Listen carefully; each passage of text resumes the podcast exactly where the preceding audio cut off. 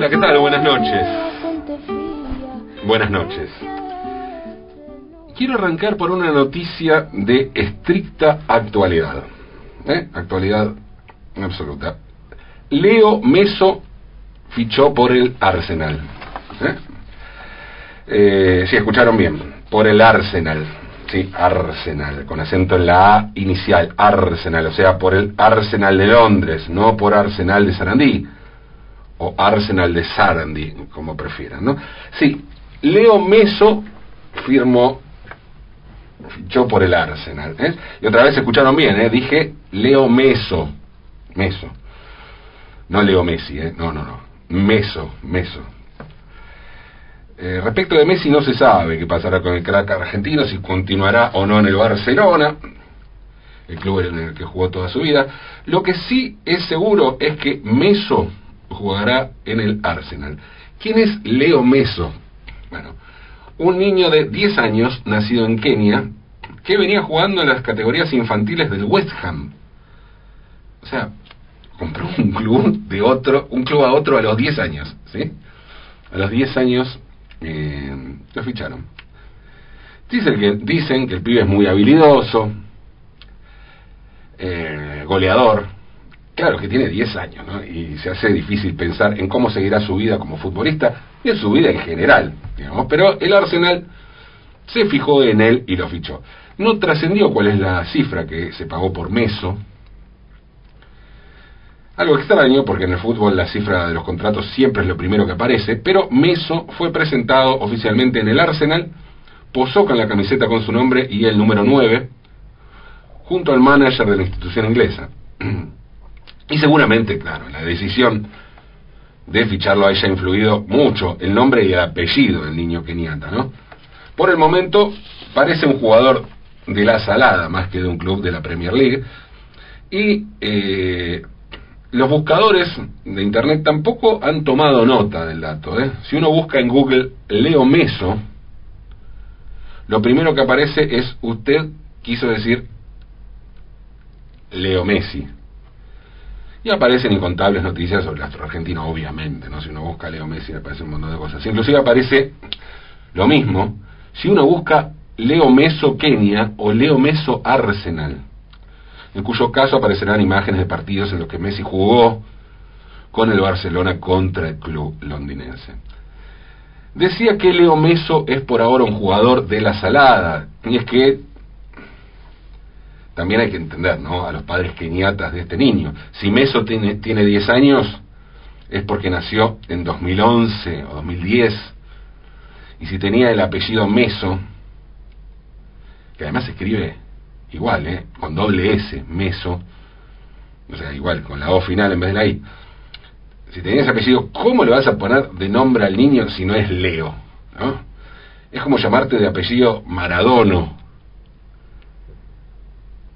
y tenés un hijo. ¿Cómo le vas a poner que no sea Diego? Y de allí a hacer todo lo posible para que el niño sea futbolista hay un paso, ¿no? Es demasiado tentador como para evitarlo. La referencia a la salada es un lugar común, un estigma si quieren,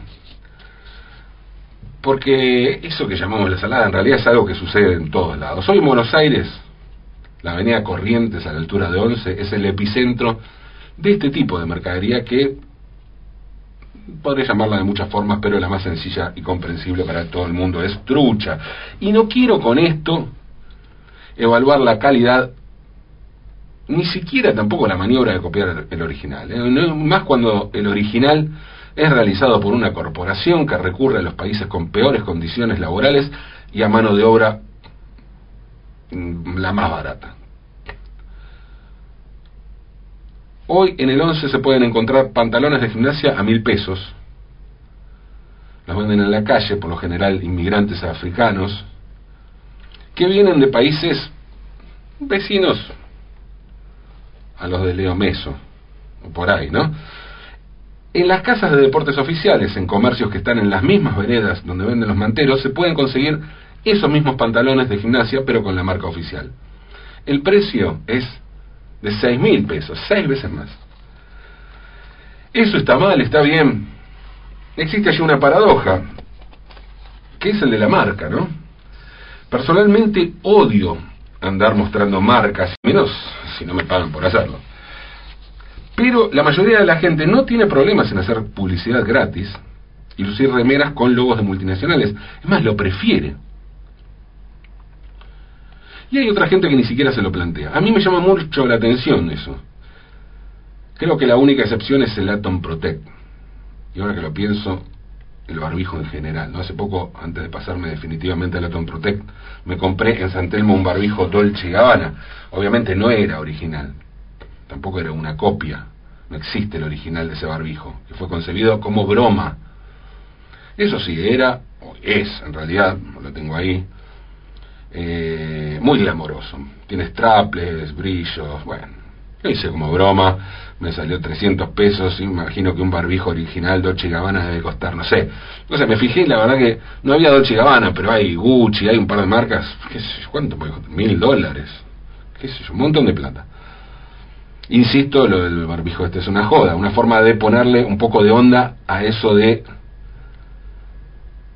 taparse la mitad de la cara. Pero volvamos a las marcas deportivas. Hoy no existe problema en ponerle la marca original a un producto que no lo es. Es más, ahí está la gracia, ¿no? Porque la gente que busca ese tipo de productos por lo general no solo busca una prenda, sino que también busca una marca. Pero hace, un par de décadas las cosas funcionaban de otra forma. En las casas de zapatillas baratas, eh, todavía no existían los puestos de venta callejera de ropa, podían encontrarse productos avivas, por ejemplo, Avivas. ¿no? El de la D, con el mismo logo igual, pero el, palito para el otro lado. Y eran zapatillas que tenían cuatro tiras. Eso permitía que pudieran, pudieran venderse oficialmente sin problemas y que el fabricante hasta pudiera registrar su marca. Insisto, eran otros tiempos, ¿no? Por entonces las cosas no estaban a un clic de distancia y el mundo era un lugar demasiado grande, tanto que un pequeño fabricante de zapatillas del tercer mundo podía ocultar tranquilamente sus trucos. Además, había marcas que no existían en el país. Nike, por ejemplo, no existía en el país. Adidas sí, estaba la firma Gatic que la fabricaba, pero Nike no. Las Nike llegaron importadas a fines de los 70 con el, con el auge de la importación de Martínez de Oz, que destruyó la, la industria nacional, bueno pero no era una empresa que estaba acá, como si estaba Adidas y Topper, ¿no? La gran marca argentina auspiciante de Guillermo Vilas. Las Nike, en cambio, pasaron sin pena ni gloria, era una marca que solo conocía una élite, a la que yo no pertenecía, por supuesto. Por eso, con todo mi orgullo choter a cuestas, hoy vengo a decirles que pertenezco a una generación que conoció las Nike Feraldi antes que las Nike. Nike Feraldi fue una marca que salió a la venta en los años 80. Como la marca Nike no estaba patentada en la Argentina, porque no existía, hubo alguien que se avivó y patentó Nike Feraldi. Y a diferencia de Avivas y otras marcas tipo Leo Meso, Nike Feraldi sí tuvo una difusión bastante amplia. Pueden buscar y ver las publicidades que tenía en televisión, por ejemplo. Hubo un orgullo en el Feraldi. No se trató de un asunto culposo ni de una imitación semiclandestina. Hoy es poca la información que puede encontrarse sobre aquella marca tan bizarra. En la web hay algunos detalles de un juicio que Nike le hizo a una empresa local llamada Resfield Sasifia. El juicio fue por el uso fue por el uso indebido de la marca, obviamente Nike ganó el juicio. Pero esta empresa siguió fabricando zapatillas hasta 2005 cuando quebró. Por otra parte, Geoff Hollister, uno de los primeros empleados de Nike, recuerda en sus memorias que a fines de los años 70 viajó a la Argentina junto con otro ejecutivo de la empresa, para tratar de mejorar la relación con alguien que tenía la licencia de Nike y que aparentemente es este tipo de las Nike Ferrari, ¿no? En su libro, Hollister Solo recuerda que era un tipo muy desagradable, padre de un tenista profesional, y que la reunión fue muy malos términos y no hubo acuerdo alguno. Años antes, hubo también otro antecedente sobre una avivada con una segunda marca. Y el asunto sucedió en 1964 y en este caso el producto original fue una banda inglesa a la que le estaba yendo bastante bien en todo el mundo. Esa banda se llamaba Los Beatles. Y mm, vengo a contarles que los Beatles tocaron en la Argentina. La cosa es así. El 9 de febrero de 1964, a dos días de haber aterrizado en los Estados Unidos, los Beatles se presentaron en el show de Ed Sullivan y la rompieron. Bueno, sí, sí, los Beatles, los Beatles, hablo de los Beatles, ¿no? De John, John Lennon, Paul McCartney, George Harrison, Ringo Starr, los Beatles. Y en ese momento comenzó oficialmente la Beatlemanía. Un delirio, bueno. Todos querían ser los Beatles, todos querían pegarla como los Beatles, bueno. Bob Shorey, un hombre que tenía un club nocturno en Miami, creyó que podía sacar partido, armar un lindo negocio con este furor, o por lo menos, bueno, levantar un poco la movida en su, su club nocturno. Y vio que en su local algunas noches se presentaba una banda integrada por cuatro jóvenes. Se llamaba The Ardels, la banda, The Ardels. Antes de pagarle la actuación de esa noche, Shorey los reunió y le dijo, muchachos, a partir de mañana cambien el nombre, ya mandé a hacer los carteles y hasta nueva orden no se corten el pelo. Los pibes no entendían nada, pero querían fama y dinero, así que obedecieron. Y los cuatro pasaron a ser, a partir de ese momento, los American Beatles, pero Beatles Beatles, no Beatles. American Beatles. Sí, como Leo Meso. En una de sus primeras noches, donde tocaban, empezaron a tocar em, algunos temas, o sea, alternaban los temas propios con algunos temas, sobre todo covers de los, de los Beatles, ¿no? Temas que no eran de los Beatles, tipo Twist y Gritos, como para no, no levantar tanto la pared, y nunca metían algún otro tema, algún Lennon McCartney y alternaban, ¿no? Y en esa, una de sus primeras actuaciones pasó un productor, un, productor de espectáculo llamado Rodolfo Duclos, que le llamó la atención. Cuando vio ese nombre dijo, mm, a ver qué pasa. Los vio, creo que sonaba bien, porque parece que la banda sonaba bien. Y vio también rápidamente el negocio y propuso una gira por América Latina. Imagínense, una banda que no la conocía nadie. Pero el tipo habló con varios contactos desde México a la Argentina, Brasil, Perú, hasta la, España franquista. Bueno, y en todos lados le decían que sí. Sí, claro, sí los queremos. el tipo prometía a los Beatles y no aclaraba nada más. ¿Qué le iban a decir? Obvio. En la Argentina, el empresario que contrató a los Beatles, o pensó que contrataba a los Beatles y estaba contratando a los American Beatles, Beatles, fue Alejandro Romay, el dueño del Canal 9.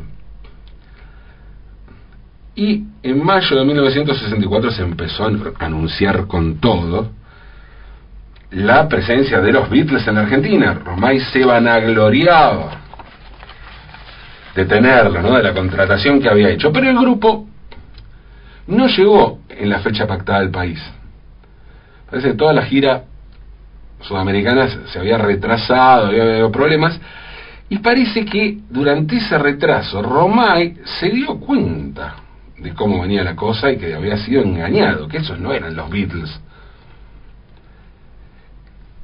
Entonces, claro, argumentando que no había cumplido el contrato, que se había atrasado todo, quiso rescindir el contrato. Pero mm, Una semana después, la gira se reavivó. Romay no recibió Duclos, estaba muy enojado por el incumplimiento. Básicamente estaba enojado porque lo había recagado, lo habían estafado, diciéndole que eran los Beatles y eran unos ignotos, unos cadornas, ¿no? Leo Meso. Bueno, em, entonces no lo atendió, no le atendió el teléfono de Duclos, y el que sí lo atendió y firmó contrato inmediatamente fue el competidor de Romay, Guar Mestre, que era el empresario cubano propietario del Canal 13. Entonces los American Beatles llegarían a la Argentina como artistas exclusivos de Canal 13. Al ver la expectativa que generó la visita, Romay se dio cuenta de que estos cuatro cadornas, que no eran ninguno fabulosos, pero eran cuatro, y hablaban en inglés, y cantaban en inglés, iban a tener éxito en el país. Así que sacó el contrato firmado con anterioridad y, mm, y le, lo increpó a Duclos de cómo había firmado un, un contrato con Canal 13 si todavía estaba vigente el contrato con Canal 9. Bueno, en esos días hubo unos tironeos, declaraciones mediáticas, abogados, presentaciones judiciales, un quilombo por los American Beatles. Y el día de la llegada a Ezeiza, bueno, en principio los cuatro músicos no podían creer lo que vieron al descender la escalera del avión, ¿no? Estaba todo lleno de chicas que gritaban enloquecidas, miles de fans que habían ido a recibirlos. Un delirio. Los pies no entendían nada. Imagínense, actuaban en un sótano en Miami para 15 personas. Pero todo ese delirio fue lo más normal que pasó esa tarde, porque apenas bajaron del avión los American Beatles, unos tipos se acercaron a los músicos, tipos grandotes, fornidos, y los llevaron hacia otro sector del aeropuerto, escoltados por agentes de la Policía Federal, y al ver la situación, otros tipos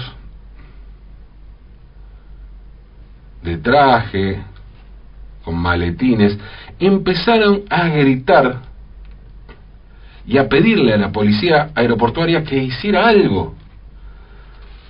Y de pronto los American Beatles desaparecieron de la vista de todos. ¿Qué pasó? Bueno, pasó que Alejandro Romay, alentado alertado, perdón, de que los, habían alertado que los directivos del Canal 13 iban a hacer valer el nuevo contrato, entonces se adelantó y decidió no esperar a que la justicia dictaminara qué iba a ocurrir con esos dos contratos firmados. Esos tipos fornidos, grandotes, que aparecieron y se llevaron a los músicos. Estaban ahí porque Romay llamó a su amigo, que además tenía contratado, Martín Caradagian, sí, el de Titanes en el Ring, el luchador de catch, y le pidió prestado, le dijo que mandara a varios de los luchadores, a los más grandotes, porque los hombres de Caradagian iban a ser al mismo tiempo guardaespaldas y, de alguna manera, sí, secuestradores de los American Beatles. Los llevaron hacia un avión particular, en donde Romay los esperaba con champán, y después los hicieron aterrizar por otro lado en la provincia de Buenos Aires, y alojaron a los músicos en un hotel secreto hasta que debutaran en la televisión. Finalmente, el 8 de julio de 1964, unos meses después de que los Beatles ingleses debutaran en el show de Ed Sullivan en Estados Unidos, los Beatles, o los American Beatles, debutaron en la Argentina en el programa El Festival de la Risa de Canal 9. Alberto Berco, el conductor del programa, los presentó así. Nadie sabrá comprenderlos, por eso están aquí a pesar de cualquier contrato. Son una reacción ante el materialismo. Ellos los definen con una sola palabra, dignidad. Las imágenes de la presentación puede verse en el documental El día que los Beatles vinieron a la Argentina, dirigido por Fernando Pérez. Romay habló de 63 puntos de rating. Suena un poco exagerado, pero no tanto, ¿eh? porque algunos historiadores de la televisión dicen que fueron 48.3, que anduvo por los 50 puntos de rating. Bueno, un éxito total, como sea un éxito total. Finalmente, el juez Marcial Echeverry dictaminó a favor de Alejandro Romay, o sea que finalmente aquello que no fue legal tuvo validación legal. Los músicos norteamericanos se, quedaron varios días más en el país, no lo podían creer, no lo podían creer, eran famosísimos, la pasaron muy bien, se divirtieron mucho, la prensa no paraba de hablar de ellos y la situación se volvió tan ridícula y confusa que los Beatles, los auténticos Beatles, empezaron a ser promocionados por la compañía discográfica como los auténticos Beatles ingleses. ¿Original o copia? ¿Primeras o segundas marcas? La vida tiene de todo. Beatles, Beatles, Beatles, Beatles, Messi, Meso y Feraldi de lo que prefieran. Cada quien puede elegir lo que más le guste. Porque de eso se trata, de elegir elijamos, aunque es de noche.